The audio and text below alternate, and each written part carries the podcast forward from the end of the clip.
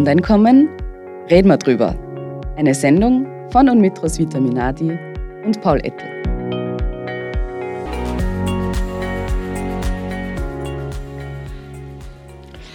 Ja, unser Projekt heißt ja Grundeinkommen reden wir drüber. Aber eigentlich soll man nicht nur drüber reden, sondern man soll es eigentlich einmal wo ausprobieren. Ist, Roswitha, du hast ja schon beschäftigt mit Experimenten, die es auf der Welt gegeben hat. Kannst du uns ein bisschen was erzählen drüber? Ja, wie, wie, schon, wie du schon sagst, die Idee des Grundeinkommens, des bedingungslosen Grundeinkommens wird schon sehr lange diskutiert.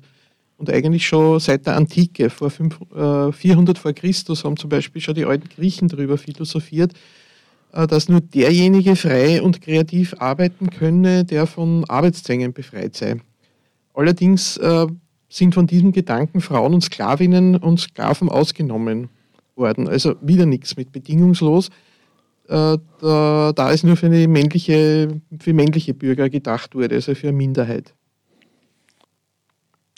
Ja, aber wie das bei den Philosophen so ist, ist da auch nur darüber geredet worden und darüber nachgedacht worden. Aber über die Ideengeschichte des Grundeinkommens werden wir noch mal eigene Sendung machen.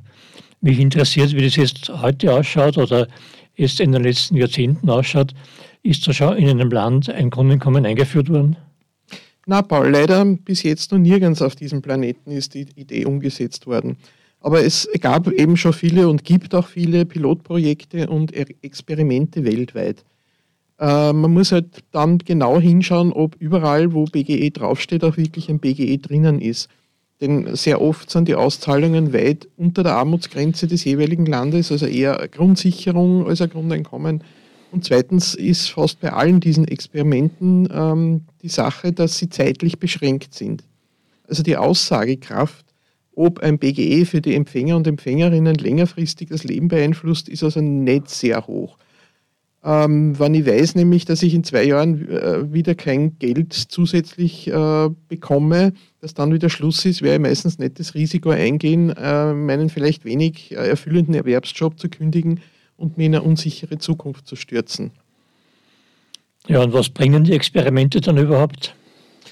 Ja, das kommt wieder ganz auf die Modellierung an. Also wie groß ist der Kreis der Empfänger und Empfängerinnen, wie hoch die Auszahlung, wie lang geht das Experiment und vor allem auch, wie wird es evaluiert, welche Fragen stehen dahinter.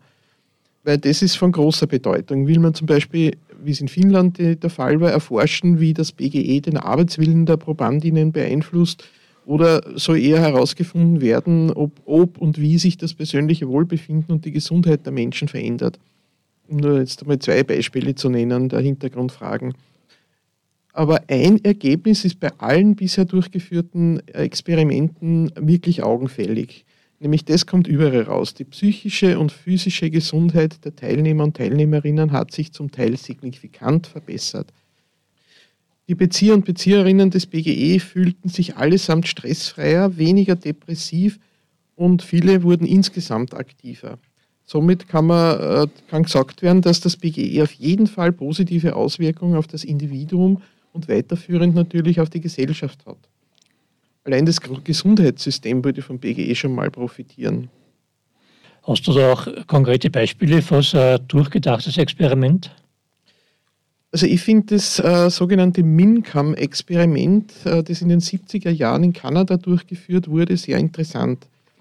Da gab es in der Stadt Dauphin im Bundesstaat Manitoba äh, Familien, also es war eine ausgewählte Gruppe oder ausgewählte Haushalte, äh, die bekamen 100 kanadische Dollar monatlich ausgezahlt. Der Betrag äh, orientierte sich damals an der Armutsgrenze und heute würde diesen Wert ca. 6000 US-Dollar pro Jahr entsprechen. Äh, sobald die Bezieher und Bezieherinnen dazu verdienten, äh, ist das Grundeinkommen um 50 Cent pro verdienten Dollar gekürzt worden. Zum Unterschied von herkömmlichen Sozialleistungen, wo der Zuverdienst äh, gestrichen wurde.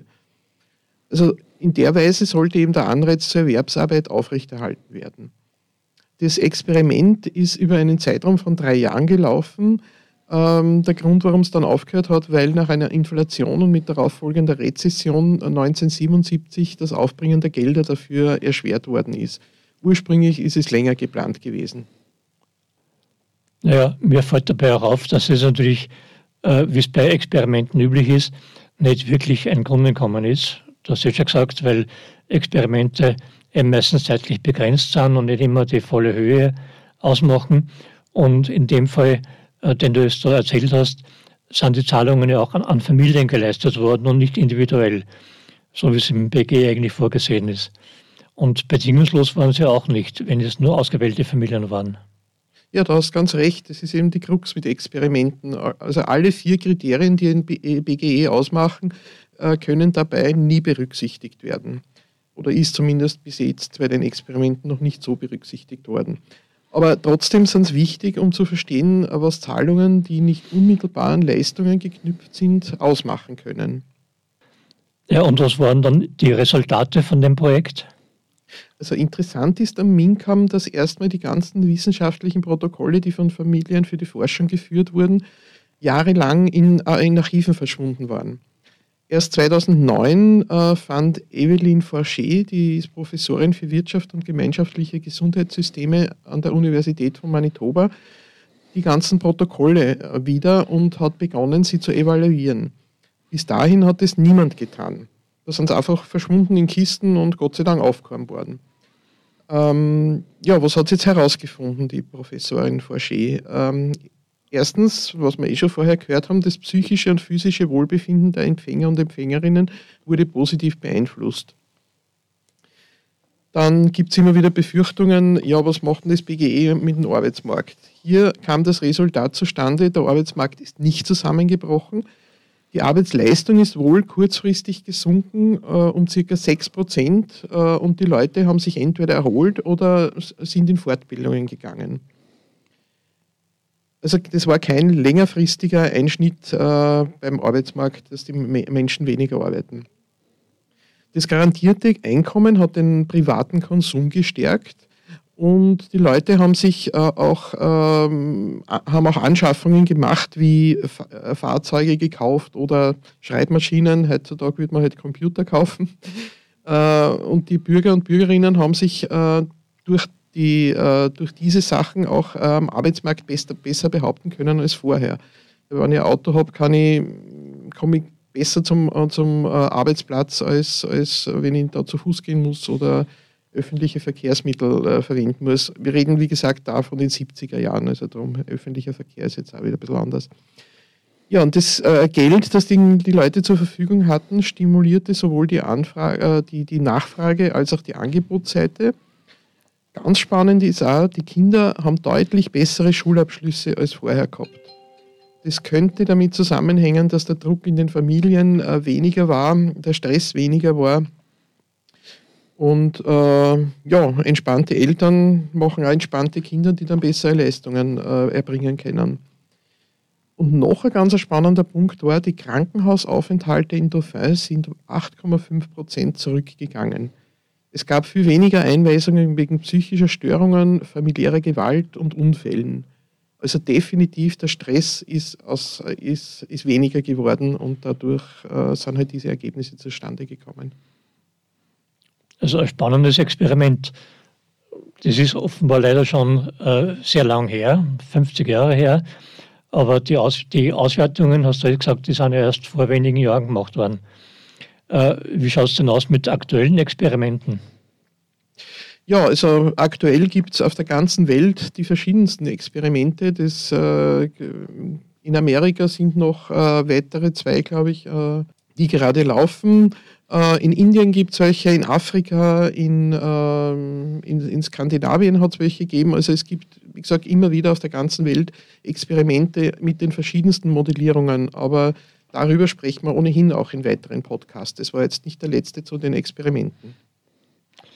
Ja, ich habe gerade vor wenigen Tagen, vor wenigen Wochen äh, gesehen, dass es in, in Denver in Amerika äh, ein laufendes Experiment gibt und in Minnesota. Also das ist wirklich eine Sache, die weltweit äh, geprüft wird und weltweit sich angeschaut wird. Aber da werden wir sicher dann noch einmal in einer anderen Sendung drüber reden.